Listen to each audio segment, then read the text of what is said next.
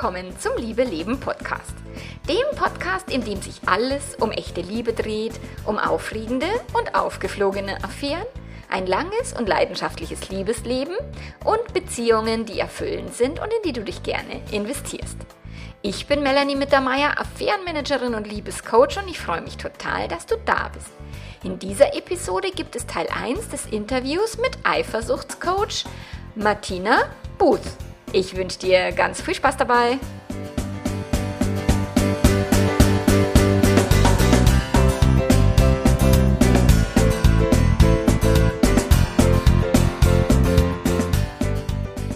Hallo und herzlich willkommen, liebe Martina, zum Liebe Leben Podcast. Ich freue mich, dass du dir die Zeit genommen hast und hier heute mit am Start bist. Ja, um meinen Hörern mal einen kurzen Einblick zu geben, wer du bist, also aus meiner Perspektive heraus, du darfst dann da selber noch was dazu sagen, ist, also die Martina ist mein Gastcoach im Membership. Das, es gibt immer eine Woche im Membership, wo Martina-Woche ist und die Martina dann die Coaching- und QA-Calls hält.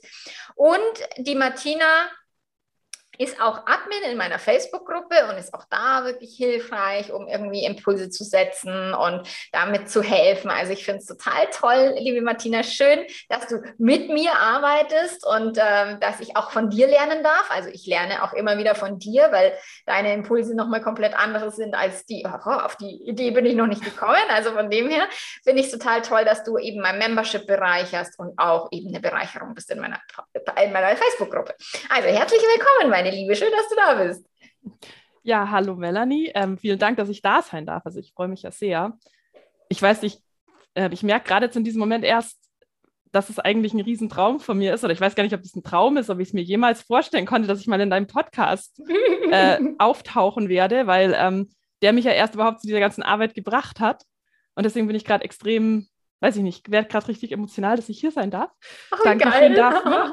Ja, ja, sehr gerne. Also ich freue mich sehr und ähm, ich freue mich auch wahnsinnig, dass ich mit dir zusammenarbeiten darf, natürlich. Also das mhm. ist für mich auch einfach so schön und ähm, vielen Dank dafür. Ja, sehr, sehr gerne. Erzähl doch mal, also was heißt es, der Podcast hat dich zu dieser Arbeit gebracht? Also wo kommst du her? Wie ist das Ganze so zugegangen, dass du jetzt, ich meine, du bist Eifersuchtscoach, also The Jealousy Coach, du wohnst in Los ja. Angeles, was ich echt mega finde. Ich, irgendwann will ich auch mal sagen, ich wohne in L.A. ja. total geil. Und du bist auch Coach äh, oder spezialisiert auf das Thema alternative Beziehungskonzepte. Also erzähl doch mal, wie kam es denn dazu und warum genau Eifersucht ist ja jetzt nicht auch das lustigste Thema, das man sich so aussuchen kann auf dem Planeten. Ja, lustig. Die Frage wurde mir gestern auch schon mal gestellt. Ähm, warum eigentlich gerade Eifersucht?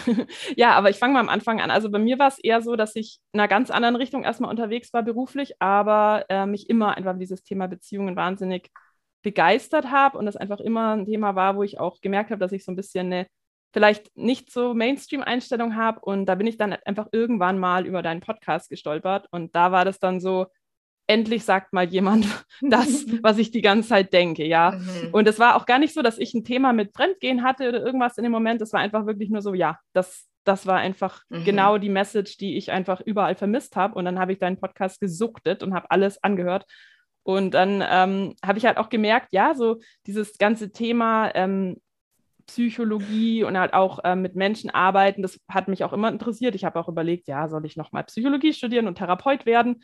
Mhm. Und dann habe ich eben, als ich deinen Podcast gehört habe, gedacht, ja, das, genau das, was die Melanie macht, das, das will ich auch machen. Und dann habe cool. ich dir geschrieben.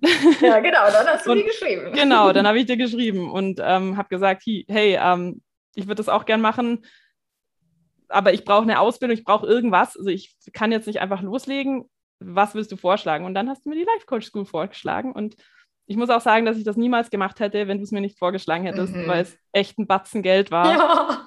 Und ähm, ja, ich habe da wirklich gedacht, wenn die Melanie denkt, das ist gut, dann ist das bestimmt gut, dann mache ich das. Und dann habe ich diese Ausbildung gemacht und ja, es hat nicht nur mir, also die, die Tools ich bekommen habe, dass ich dann wirklich mit Leuten arbeiten konnte, sind einfach nur total genial. Mhm. Aber das hat wirklich mein komplettes Leben einfach transformiert, muss ich sagen. Also ich hatte ja auch einige Themen bei mir, die gar nichts mit Beziehungen zu tun haben. Und dann es war einfach auf einmal konnte ich so viel handeln, mit so viel umgehen, was ich vorher nicht konnte. Mhm. Also das war einfach total cool. Beste Entscheidung meines Lebens, diese Ausbildung zu machen, auf jeden Fall. Ja, und ähm, das Thema war aber immer noch am Anfang natürlich das mit dem, mit dem Fremdgehen und so dieses gleiche Thema, was du eben auch hast, hat mich halt schon fasziniert. Ne? Und so bin ich da auch am Anfang rangegangen und habe aber irgendwann gemerkt, dass es, also es war, das mit der Eifersucht war mehr so, ich, ich habe irgendwie immer so ein komisches, so ein Drang dazu, was anderes zu machen als andere. So habe ich gedacht, mhm. naja, ich möchte jetzt eigentlich nicht das ganz Gleiche machen oder ich habe auch mhm. gesehen, es gibt ja auch viele Leute, die sich mit dem Thema Fremd, äh, Untreue, Fremdgehen schon beschäftigen und habe dann irgendwie gemerkt, aber es gibt eigentlich niemanden so richtig, der sich mit diesem Thema Eifersucht auseinandersetzt. Ich habe dann auch geguckt und habe ganz wenig gefunden und dann weiß man ja aus der Marketingperspektive, das kann entweder heißen, dass es keinen Markt gibt, gell? und das ist ja eigentlich das Wahrscheinlichere. Und das habe ich auch ganz lange gedacht und habe dann ganz viel, auch ganz oft das in, Frage gestellt und mhm. überlegt, ob ich das weitermachen soll. Aber ich muss sagen, so in den letzten Monaten, nee, also ich kriege immer mehr Leute, auch gerade ich habe ja meine Facebook-Gruppe dann auch angefangen vor einem Jahr. Ich habe so viele Leute und diese Facebook-Gruppe ist auch für, also ist auf Englisch, also Anxiety, weiß ich nicht, wie man das auf Deutsch übersetzt, aber halt so. Ängste. Genau, so Ängste, mhm. ähm, Eifersucht und Fremdgehen oder, oder mhm. Untreue in Beziehungen ist meine Facebook-Gruppe. Aber die Leute kommen, ich frage die, wenn die kommen, warum die kommen. Und ich würde sagen, mindestens 80 Prozent kommen, weil sie ein Eifersuchtsproblem haben. Also ich ja. bin dann echt selber überrascht, dass es doch so viele Leute sind, ähm, die damit zu kämpfen haben. Und ja, also ich denke, dass ich bei dem Thema auf jeden Fall nicht, dass ich da nicht mehr aufhören werde damit, mhm. weil ich einfach merke, dass es die Leute brauchen und das ist einfach dann auch für mich Sinn macht, das weiterzumachen. Also so bin ich dazu gekommen, so ein bisschen mhm. auf Umwegen. Mhm. Genau. Und ja. wieso Los Angeles? Was, was machst du da? ah ja, stimmt, das haben wir noch gar nicht besprochen. Ja, äh, ich habe halt einen Amerikaner geheiratet, genau, also ganz, mhm. ganz klassisch, passiert ja in Deutschland relativ häufig, ähm, dass Leute noch einen Amerikaner heiraten. Der war da stationiert, genau in der Armee und mhm. jetzt war sein Vertrag beendet und jetzt sind wir halt zusammen in die USA und ich habe ja mein Leben lang schon immer den Ausweg aus Deutschland gesucht, wenn ich ganz mhm. ehrlich bin. Also ich habe ja mit 17 schon Bücher gelesen, Leben und Arbeiten in Spanien. Da wollte ich schon, ja, da wollte ich schon weg. Und deswegen, ich habe dann, das war dann für mich auch gar keine schwere Entscheidung zu sagen, mhm. ja, ich gehe mit. Und jetzt bin ich hier seit sieben Monaten und habe noch keine einzige Sekunde lang Deutschland vermisst. Also. Mhm. Ja, mein, genau. ich, also wie gesagt, ich finde es total mega und ich werde dich auch irgendwann besuchen. Ob ich dann da bleibe, weiß ich. Ich bin ja total Ach. verwurzeltes bayerisches ja. Kindl, gell? Ich bin ja hier wirklich, aber so mhm. temporär woanders zu sein, das, das auf jeden Fall. Also das ist ja auch mein und auch das Ziel von meinem Mann, dass wir später mal im Winter nicht in Deutschland und in mhm. kalten Gefilden sind, genau. Ja, ich muss sagen, das Wetter hier ist sehr, sehr, sehr toll. Also es waren jetzt mhm. wirklich vier Monate mindestens am Stück, jeden Tag Sonnenschein über 30 mhm. Grad. Und das ist was, was ich in meinem Leben noch nie gehabt mhm. habe. Und ich habe, glaube ich, zum ersten Mal meine Sommerbatterie ähm, aufgeladen. Ja, und Mal das in, in, in dem Sommer, wo ja in Deutschland jetzt kein so richtig geiler Sommer war, der war ja mhm. jetzt eher ja, mau. Genau, mega gehört, cool. Ja. Wenn du ähm, die Life Coach School, ich meine, ich habe witzigerweise ja die Zertifizierung erst nach dir mhm. gemacht, weil ich habe da schon lange geliebäugelt und dachte mir, okay, also wenn, wenn ich noch meine wirklich inhaltliche Coaching-Ausbildung mache und ich habe ja wirklich schon ich weiß nicht, wie viele Ausbildungen ich äh, hinter mir habe und will kein so ein Zertifikatesammler sein, sondern wirklich auch was umsetzen und machen. Und dann habe ich mir lang eben überlegt, okay, die, die Certification bei Life Coach School, das ist natürlich mega. Ich finde auch weltweit die beste Ausbildung, die aktuell angeboten wird am Markt und empfehle ich total gerne. Und was würdest du sagen, ist das Besondere an, dem, an den Konzepten, was die lernen und an dem, an dem Ansatz, den sie haben? Ähm, also als das, das, Besondere, da müsste ich jetzt erstmal wissen, was die anderen alles machen. Ähm, was ich cool finde, was ich glaube, dass viele Coaching-Ausbildungen nicht machen, ist dieses komplett wirklich ähm, dem Kunden die oder dir selber die, die Macht zu, zu geben, sozusagen. Mhm. Also es ist nicht so, dass man dir sagt, mach dies, mach jenes. Also man kriegt keine Handlungsanweisungen, sondern man kriegt wirklich die Tools, um selber rauszufinden, was man machen will. Und das weiß man eigentlich auch einfach nur selber am besten. Und mhm. das finde ich einfach richtig cool, es ist für mich einfach totale ähm, Empowerment, wie sagt man das auf Deutsch, Ermächtigung oder man, mhm. man fühlt sich einfach, man weiß, man hat das Gefühl, oder das ist bei mir jetzt zumindest so, und das hatte ich früher gar nicht, dass ich wirklich mein Leben in der Hand habe. Mhm. Ich hatte früher das Gefühl, ich bin ein Spielball, ähm, ich muss halt, Sachen sind halt so, wie sie sind und ich kann mhm. da nichts mhm. dran ändern und ich weiß jetzt auch einfach aus Erfahrung, weil ich das die Tools auch anwende und das selber eben auch in anderen Lebensbereichen jetzt nicht nur in Beziehungen anwende, gerade beim Business. Mhm. Ich weiß, ich wäre niemals hier, wo ich jetzt bin, an dem Punkt, wenn ich das nicht gemacht hätte. mhm. weil ich einfach nicht über, weil ich meinen eigenen inneren Schweinehund nicht überwunden hätte, weil ich nicht aus meinem ganzen Quatsch rausgekommen wäre, ja, aus meiner mhm. Opfermentalität und was ich nicht alles hatte, ja. Und, ich habe tatsächlich, ja. ich hatte neulich einen, einen, Kunden, der dann gesagt hat, naja, ich weiß ja nicht, was die Zukunft bringt und ja, schauen wir mal und hoffentlich wird es besser und so, also nach irgendwie Fremdgedrama und so, dann sage ich, ganz ehrlich, es macht gar keinen Sinn zu denken, die Zukunft wird nicht besser als das, was du jetzt gerade machst, weil ich meine, wo ist denn die Motivation, da weiterzugehen? Und das wirklich Menschen beizubringen, du hast es selber in der Hand. Es, ist, es gibt Tools, die du anwenden kannst, um deine Zukunft, ja, ob die dann eins, und, eins zu eins so wird, wie du das gerne hättest, oder ob sie halt ungefähr so wird. Und ich meine, wenn, wenn nur ungefähr, wie wir uns das so vorstellen, ich meine, wie cool ist das? Genau, und das, genau, vor allen Dingen eben diese Eigen, Eigenverantwortung, diese Ermächtigung, wie du gesagt hast, Ermutigung, ja. so du hast alles in dir, du brauchst keinen Guru, der dir erzählt, was du tun sollst. Oder in der Paarberatung, wenn die Leute dann sagen, ja, aber du sollst mir doch jetzt sagen, was ich machen soll. Dann sage ich, ihr wollt das Kuchenrezept ohne dass ihr überhaupt wisst, warum da Eier rein sollen oder warum vielleicht ein veganer Kuchen anders schmeckt und so. Also dieses, äh, kein, keine Rezepte zu haben, so ein, ah ja, du musst ja nur verstehen, was das Bedürfnis deines Partners ist und dann musst du das tun. Das funktioniert Oh mein halt Gott, nicht. ja. Die 25 Bedürfnisse, da habe ich mal so einen Podcast gehört von einer anderen Paar, ähm, irgendeiner Therapeutin, Coachin, weiß ich nicht was. Auf jeden Fall, die hat dann halt gesagt, es müssen einfach beide ihre 25 Bedürfnisse aufschreiben und dann muss man da raus paar ähm, aussuchen und die dann gegenseitig erfüllen. Und ich dachte mir so, nein. Und ich meine, es ist ja auch schön, wenn man das dann will und sagt, ach ja, ja mein Mann hätte gern, also mein, oder mein Mann macht mir gerne in der Früh Kaffee ans Bett. So, äh, ist super, finde ich super. Also Kaffee ans Bett machen. Mein Mann würde mhm. sagen, ja, mache ich. Wenn er jetzt sagen würde, ach, bring du mir Kaffee ans Bett, würde ich sagen, gut, äh, nein, nein, nicht ja. so, weil es nicht, nicht stimmig ist, nicht passt. Und ich meine, wenn man das gerne tut, die Bedürfnisse des Partners oder der Partnerin zu erfüllen, ist ja super. Aber was, wenn dann nicht? Dann ist die Enttäuschung ja noch viel Richtig. größer, wenn man sagt, ich habe es jetzt schriftlich gegeben und, jetzt machst du es nicht. Ja, genau. Ähm, das wollte ich gerade sagen mit deinem Kaffeebeispiel. Klar, du, wenn er das machen will, ist es doch voll schön. Aber wenn er jetzt morgen entscheidet, er möchte es nicht mehr machen, dann ist halt die Frage, bricht dann das Drama los oder Natürlich auch nicht. Ich meine, genau. es würde wahrscheinlich dann keinen Kaffee mehr am Bett geben oder nur ja. selten, weil ich halt nicht diejenige bin, die da aufsteht in der Früh. Genau, Aber ja. da gibt es halt keinen Kaffee. Ja, mein Gott, dann ist es halt so. Und, und genau, und dieses Drama, dieses, ich, ähm, das habe ich in, tatsächlich in meiner allerersten ähm, Ausbildung zum psychologischen Berater, da war dieser Satz, wenn du mich lieben würdest, würdest du keinen Knoblauch essen. Also das war der Satz, das war ein Paarberatungsinstitut. So, und das war wirklich so ein markanter Satz. Und den habe ich heute erst wieder in einem Artikel gelesen bei der Brigitte Psychologie, die Sätze, die toxisch sind in Beziehungen oder die Beziehungen halt verschlechtern ein. Wenn du mich lieben würdest, dann würdest du oder würdest ja. du nicht. Und ich meine, da sind wir auch tatsächlich schon bei dem Thema Fremdgehen oder dann würdest du mich niemals so verletzen oder dann würdest du mich nicht einsperren oder überwachen, kontrollieren. Also ich meine, was für ein Bullshit. Ja. Und wir haben im, im, Vorgespräch jetzt noch ein bisschen auch geplaudert und du hast mir erzählt, dass du auch gerade eine Trauma-Ausbildung machst und ähm, ich habe auch eine Trauma, also jetzt keine Trauma-Ausbildung im therapeutischen Sinne, ich bin Wingwave-Coach, was jetzt sehr nah an das Thema Trauma und, und ähm, EMDR, also eine traumatherapeutische mhm. Methode auch ist. So, das Heißt, es gibt ja auch immer mal wieder Fälle mit diesem Eigenverantwortung, Gedanken ändern und so weiter, die das nicht hinkriegen. Ja. Was würdest du sagen oder warum ist dir jetzt das wichtig, dieses, diese, diese Fortbildung zu machen? Ja, also, weil gerade beim Thema Eifersucht ist es halt wirklich so, dass man fast bei jedem Kunden, bei jedem Menschen irgendwann an den Punkt kommt, wo der wo das Coaching allein oder diese Eigenverantwortung nicht mehr funktioniert, weil bei denen wirklich ein Überlebens ähm, anspringt.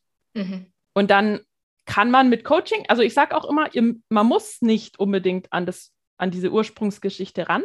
Man kann auch lernen, damit zu leben. Man kann sich das bewusst machen, was da passiert. Dann kommt das Gefühl zwar trotzdem noch hoch, aber man kann dann damit anders umgehen. Man kann ihm eine andere Bewertung geben. Man kann sagen, ich weiß, dass ich diese Reaktion habe. Ich muss auch dann meinem Kopf aber nicht, meinem Gehirn nicht alles glauben, was es mir vorschlägt, als mhm. Grund, warum dieses Gefühl jetzt gerechtfertigt ist, das darf ich dann auch alles hinterfragen. Das heißt, man kann mit Coaching sehr, sehr viel machen. Aber wenn ich jetzt wirklich so stark in diesen Überlebenstrieb jedes oder in diesen Überlebensinstinkt jedes Mal reinkomme, dann ist ist dann irgendwann auch der Punkt erreicht, wo ich nicht mehr funktional bin oder wo ich wirklich diese Ursprungsgeschichte mal angehen möchte, vielleicht auch, weil ich das nicht mehr ständig haben möchte, dieses Gefühl.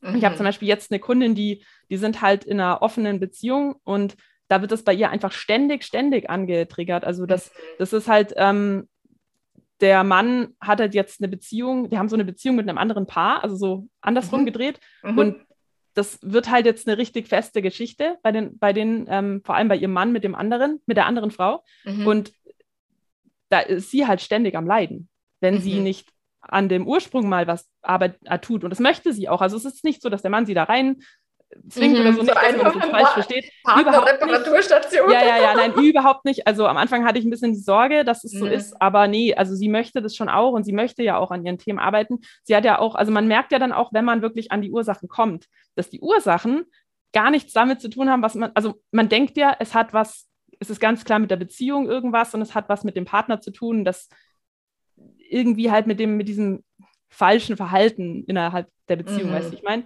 Aber das hat, es ist nie der Grund für die Eifersucht. Mhm. Wenn man mhm. da in die Tiefe geht, dann kommen irgendwelche komplett anderen Geschichten hoch, die irgendwas damit zu tun haben, dass man den Vater nicht enttäuschen wollte als Kind und er ganz furchtbare mhm. Angst hat davor oder so. Und diese Themen sind ja für die Leute auch so im Alltag ein Problem oft. Mhm. Also die kommen ja nicht nur in der Beziehung raus, die kommen in der Beziehung viel stärker raus und da können sie es dann nicht mehr ignorieren. Aber das sind ja Themen, wo die Leute, wenn sie es einmal wissen, meistens schon selber daran arbeiten wollen. Also mhm. sagen wir es mal so. Ich meine, es war auch eine Frage, die ich, äh, also ich habe die, die, das Podcast-Interview auch in der Facebook-Gruppe angeteasert und gesagt, hey, schickt mir eure Fragen, schreibt mir, was wollt ihr wissen. Und da war eben auch eine Frage aus der Community, eben hat Eifersucht überhaupt mit dem Verhalten des Partners zu tun? Oder geht es eben um Selbstvertrauen und inneres Kind, Gedönse und so weiter? Und ich meine, das hast du gerade beantwortet. Also es ist tatsächlich, da steckt in der Regel mehr dahinter. Ich würde immer beides betrachten. Also ich würde jetzt nicht sagen, der Partner muss jetzt sein Verhalten verändern, damit die Frau sich besser fühlt. Aber beispielsweise auch in so einer Viererkonstellation erlebe ich im Coaching, dass wenn die dann aus dieser Viererkonstellation, wenn sich eine Zweierverbindung stärker rauslöst oder rauskristallisiert, weil sich da jetzt zwei voll verlieben und dann viel mehr Kontakt haben und öfter sich alleine treffen wollen und so, dass auch tatsächlich dieses ursprüngliche Gerüst wackelt und dass dadurch dann auch eine stärkere Eifersuchtsgeschichte ausgelöst wird, ähm, was auch damit zu tun hat, dass das Gerüst nicht mehr sicher steht. Was würdest du dazu sagen? Ja, also die Dynamiken verändern sich natürlich total. Ich meine, vorher war es eine ähm, monogame Zweierbeziehung, mhm. wo die mhm. beiden immer auf ein, also alles zusammen gemacht haben und jetzt ist auf einmal noch eine zweite Person im Bild für den Mann, die ihm wo er so sehr dran hängt und auch einfach furchtbare Angst davor hat, dass seine Frau ihm das mhm. wieder wegnimmt, indem ja. sie sagt, mhm. ähm, das will ich nicht mehr. Das ist, das, die ganze Dynamik ist, ist komplett anders als vorher, ja. Und das ist, das ist natürlich an sich schon gruselig irgendwie, sage ich mal, oder das ähm, kann einen ähm, erschüttern und ähm, das, da, da, bin ich mir auch sicher, dass ich da selber nicht von frei wäre, wenn sich sowas in meinem Leben ergeben mhm. würde. Und da darf man dann einfach sich das auch bewusst machen und sagen, ja, das ist jetzt irgendwie komisch und da, da kommt jetzt alles Mögliche hoch und man darf dann entscheiden, wie man damit umgehen möchte. Ob man dann sagt, nee, ich bin raus, oder ob man sagt, hey, ich gucke jetzt mal hin, warum mhm. mich das eigentlich so belastet. Und ich finde, und das ist, ähm, das ist für mich einfach auch ein wahnsinnig eine tolle Chance in einer, im Öffnen einer Beziehung. Da bin ich auch schon bei einer anderen Frage, die mir gerade in den Kopf kam, aber mhm. es passt gerade. Man hat einfach eine wahnsinnige, ein wahnsinniges Potenzial für Selbstentwicklung, Persönlichkeitsentwicklung, mhm. finde ich, in so einer neuen Beziehungskonstellation, weil aller möglicher Quatsch, alle möglichen Themen, alle möglichen Selbstwertthemen, Ängste, frühkindliche Beziehungs, mhm. wie heißt es, äh, Attachment-Sachen kommen hoch, irgendwelche Traumata kommen hoch. Also man hat dann mhm. so die Möglichkeit, so viel zu bearbeiten, was in der klassischen Monogamie, in der auch alles bra brav, alle brav sind und jeder sich an die Regeln hält, meistens einfach muss man sich nicht mit beschäftigen. Das ist dann so, im sicheren Kästchen verstaut, so ungefähr. Genau. Und erst halt, wenn dann einer fremdgegangen ist und so, okay, jetzt ja, muss ich hinschauen, weil jetzt ist der Scherbenhaufen groß genug ja. und dann wird es denen wirklich aufgedrückt und die, die halt sich in offene Konzepte wagen, die gehen wirklich diese Persönlichkeitsentwicklung bewusst ein. Und ich bin schon immer so, dass ich wirklich sage, okay, beide Partner haben diese Entwicklung zu tun. Also der eine, der dann irgendwie nur das Dopamin will und ach, jetzt bin ich so verliebt und jetzt muss ich da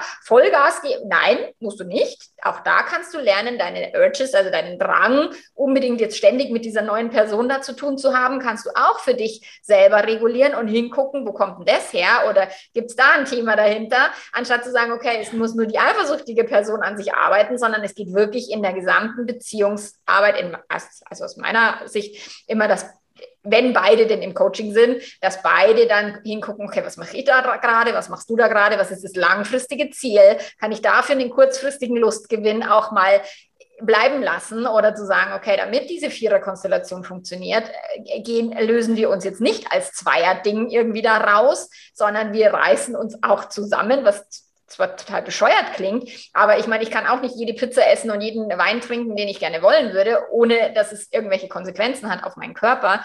Und so sehe ich das dann auch in in einer, gerade in offenen Beziehungskonstrukten, dass die Menschen da echt kommunizieren müssen, dass klar, der eifersüchtige Partner darf an, an sich und, und der eigenen Eifersucht arbeiten und die Person, die da irgendwie sagt, oh, ich brauche jetzt eine totale Freiheit, darf aber auch sich hinterfragen, was genau steckt denn dahinter, weil es oftmals auch ein Ich entfliehe irgendwas oder ich mache, ich will halt den, den äh, schnellen Dopaminkick.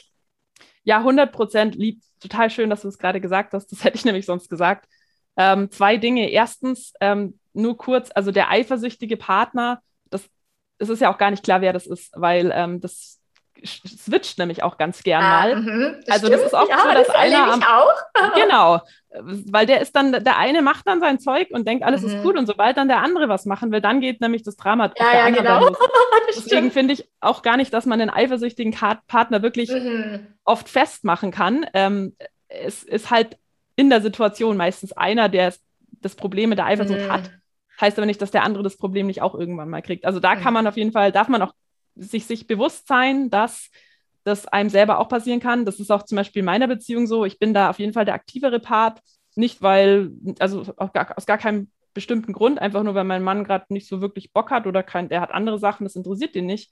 Mhm. Ich weiß aber sehr wohl, dass es sein kann, dass wenn er irgendwann mal anfängt, da irgendwie, weiß ich nicht, vielleicht eine kennenlernen, mit der er eine Beziehung führen will, dass ich wahrscheinlich schon erstmal ordentlich zu kämpfen hätte. Aber ich weiß auch, dass ich das dann machen werde und dass mhm. es okay für mich ist und dass ich das dann will, also diese Arbeit. Und da hinschauen und da durchgehen genau. und die eigene Persönlichkeitsentwicklung. Ich also, meine, jetzt hast du es eh schon so angesprochen, ich meine, ihr lebt eine offene Beziehung. War, wart ihr da von Anfang d'accord oder war da einer von euch beiden so die treibende Kraft?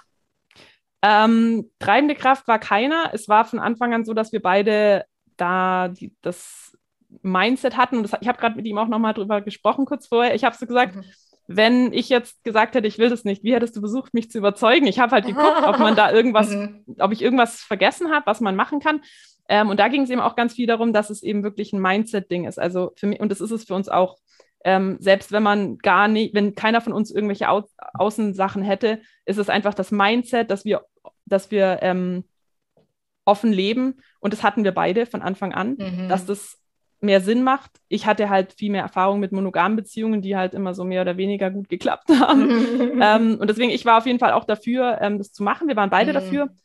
Aber ich muss sagen, ich hatte am Anfang mit der Vorstellung zu kämpfen, dass er sich verlieben könnte. Also das hat mhm. mich, da hatte ich Angst davor, ja. Und da habe ich auch echt eine Zeit lang gebraucht, um, um mich da, um da durchzukommen. Das hat aber nie dazu geführt, dass ich gesagt habe, ich möchte es nicht mehr machen, sondern ich hatte mhm. einfach, ich habe einfach gemerkt, dass ich davor Angst habe. Mhm. Und so bin ich dann eben auch dazu gekommen, dass ich festgestellt habe, das Vertrauen ist wichtig zu haben in die Beziehung, also in unsere Verbindung und dass wir, dass ihm diese Beziehung genauso wichtig ist wie mir und dass das, was wir zusammen haben, einfach besonders ist oder ist besonders ist, ist einfach wichtig für uns beide. Mhm.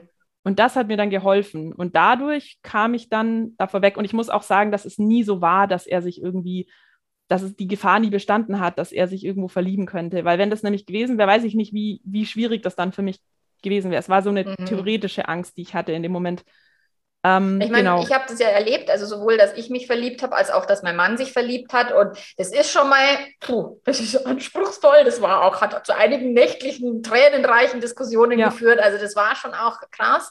Und ich hatte tatsächlich nach einer durchwachten Eifersuchtsnacht, hatte ich ein Interview mit einer Zeitschrift über offene Beziehungen und dachte mir wirklich morgens um vier so, was für eine Scheiße mache ich hier eigentlich? Und wie bescheuert bin ich denn? Und dass ich sowas will und und habe mir da selber so mein Drama reingeredet, bis ich mich aber da selber wieder runtergekühlt habe. Um 11 Uhr war dann das Interview und ich dann überlegt habe, okay, wie kann ich denn in diesem Interview jetzt möglichst authentisch und, und wirklich ehrlich auftreten? Und da war dann, wurde mir so bewusst, egal ob wir jetzt offen oder monogam leben, er hätte sich ohnehin verliebt. Ja. Und monogam hätten wir es nicht gemerkt, alle beide nicht. Und er wäre völlig erstmal, oh weil wir nie darüber gesprochen hätten. In ja. monogamen Beziehungen wird ja nicht diskutiert, so was passiert, wenn wir uns verlieben. Ich meine, ich habe eher gemerkt, dass er verliebt ist, als er das selber gemerkt hat. Mhm. So, und dann habe okay. ich ihn darauf angesprochen und ich habe das halt mitbekommen. Ich meine, klar, ist mein, mein Beruf. So, und dann habe ich eben auch in diesem Interview gesagt, ja, offene Beziehung ist manchmal echt beschissen und ich habe auch durch, durchheulte Nächte und, und wir haben auch wirklich Krisen deswegen und Eifersuchtsanfälle und, und, und. Und es lohnt sich trotzdem da durchzugehen, weil auch ich in meiner Ehe bin dadurch immer meinem Mann auch wieder näher gekommen. Wir sind ja. tiefer in die Beziehung, ehrlicher in der Beziehung geworden.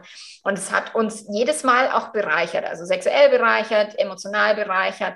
Und wir entscheiden das auch immer so von Fall zu Fall. Wir sind bei weitem nicht mehr so offen, wie wir schon mal waren. Wir sind eher so monogamisch, also im Sinne von, wir wissen, dass wir offen sind im Kopf und wir wissen, dass wir wahrscheinlich nicht die letzten Sexpartner sind in unserem Leben, wenn wir bis dass der Tod entscheidet, zusammen sein wollen. So, aber wir sind jetzt nicht aktiv, dass wir das forcieren.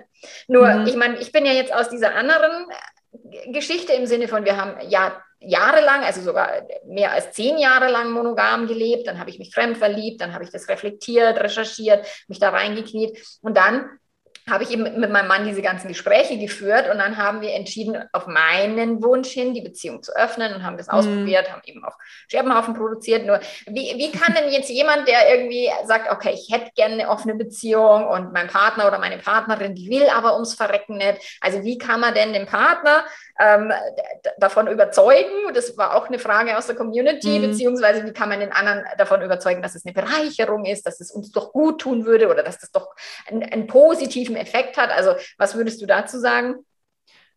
ja, schwierig halt, ne? Also jemanden zu überzeugen von sowas, der es absolut nicht will, halte ich für un, für, also geht sehr schwierig, schlecht. Ähm, aus dem folgenden Grund, äh, vor allem, also das ist eigentlich genau das, was du gerade erzählt hast. Es wird schwierig werden, weil es so, es ist es gehört dazu.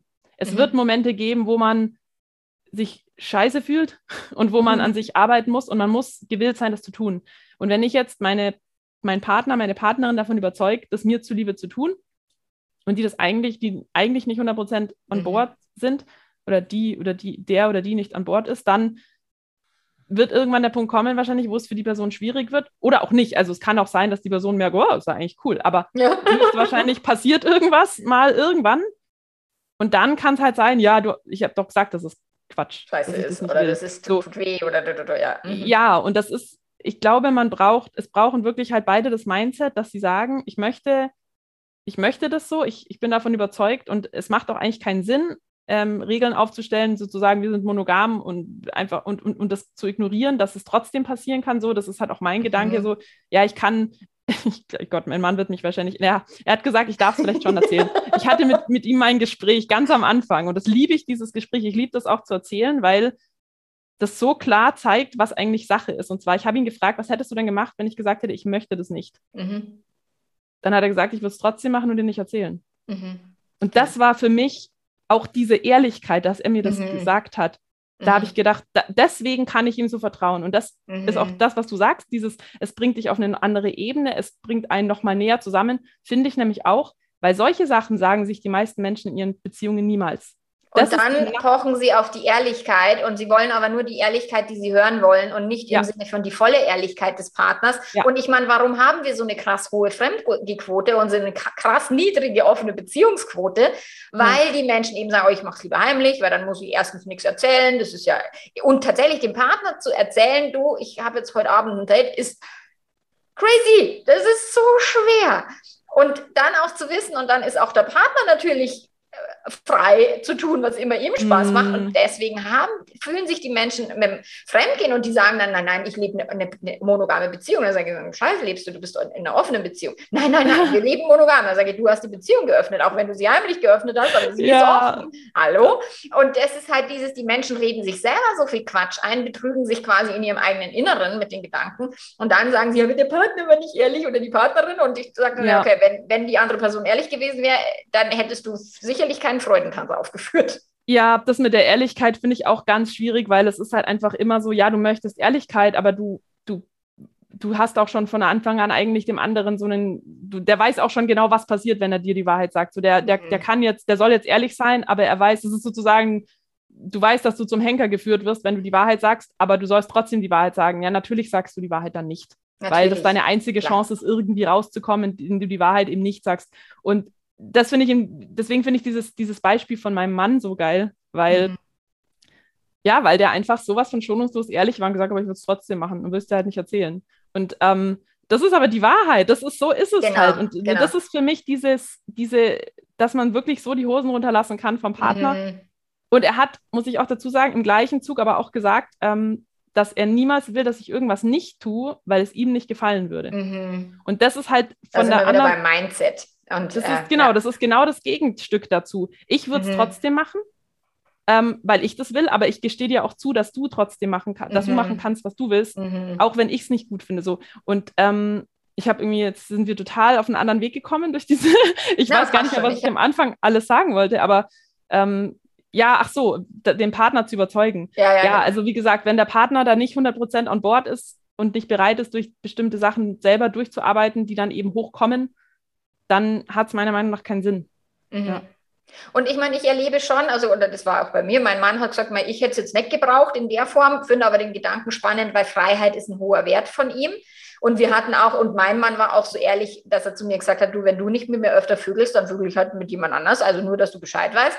Und selbst das wollen die Menschen nicht hören und sind ja. dann total, fallen aus allen Wolken, wenn, wenn, wenn ja, der Partner hat jetzt eine Geliebte oder einen Geliebten. Und ich sage, ja, wenn ihr keinen Sex habt, immer, hallo, was hast du erwartet?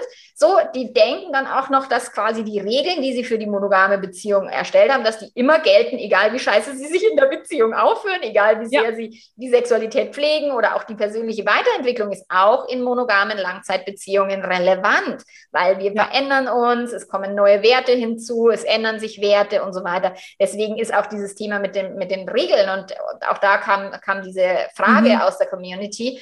Also, was ist denn der Sinn und Unsinn von Regeln? Und zwar sowohl in den offenen Beziehungen als auch in monogamen Beziehungen. Ja. Also, warum brauchen die Menschen immer so viele Regeln? Ich meine, ich weiß es natürlich. ja. Aber was sagst du dazu?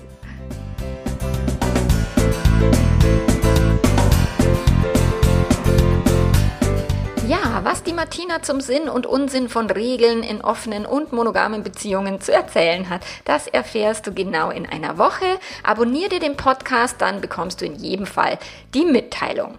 Das Liebe Leben Premium Membership öffnet im Oktober wieder. Ende September gehen die Infos raus an alle Kunden und Kundinnen, die in irgendeiner Form schon mit mir zusammengearbeitet haben, ein Online-Programm absolviert haben und so weiter. Wenn du dazu Infos möchtest und nicht zum Kundenkreis gehörst, schreib mir gerne. Und wir hören uns nächste Woche. Bis dann, mach's gut, ciao, ciao.